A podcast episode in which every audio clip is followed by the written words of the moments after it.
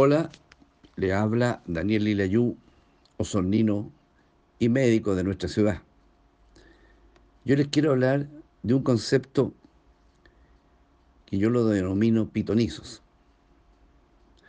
Este virus pequeño, que aparentemente vino de China, trajo a nuestra vida habitual el terror a contagiarnos, un terror real a morir nos trajo una nueva manera de vivir, de trabajar, una nueva manera de ver socialmente nuestro país. A constatar la fragilidad de nuestra sociedad chilena, qué duda cabe. Ya nos dimos cuenta que nuestro país, al igual que muchos países del mundo, son frágiles. Parece que nos trajo, además, la capacidad de predecir el futuro. Esta minúscula proteína nos convirtió en pitonizos el tener la capacidad de tener todas las respuestas del futuro, la capacidad que tenía Pitonisa, que era la sacerdotisa del templo de Delfos y sacerdotisa de Apolo. Unos más, unos menos, los más doctos seguidores de Pitonisa, nos dicen todos los días, casi exactamente en cuántos meses más se terminará la pandemia viral y social. Los menos doctos escuchamos con confianza y esperanza a estos pitonizos. Estos doctos habitualmente son alcaldes, son profesionales de la salud, son periodistas, son políticos en campaña, etc.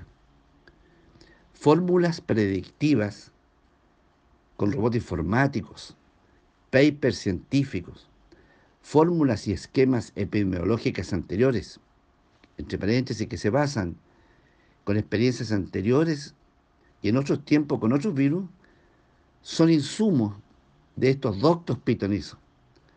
Pero creo que hasta ahora seguimos conociendo al COVID-19.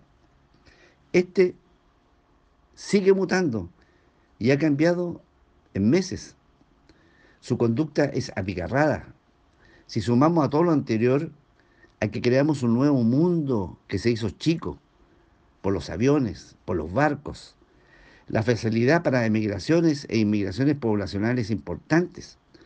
Creamos este nuevo mundo que está cambiando rápidamente también por el cambio climático. Todo lo anterior ayudó y ayuda a su propagación y gravedad y les quita el piso a estos doctos pitonizos. Lo único que rescato de nuestros seguidores del templo de Apolo es que mascarillas, los guantes, el lavado de manos y distanciamiento social van a quedar por varios años en nuestra sociedad chilena.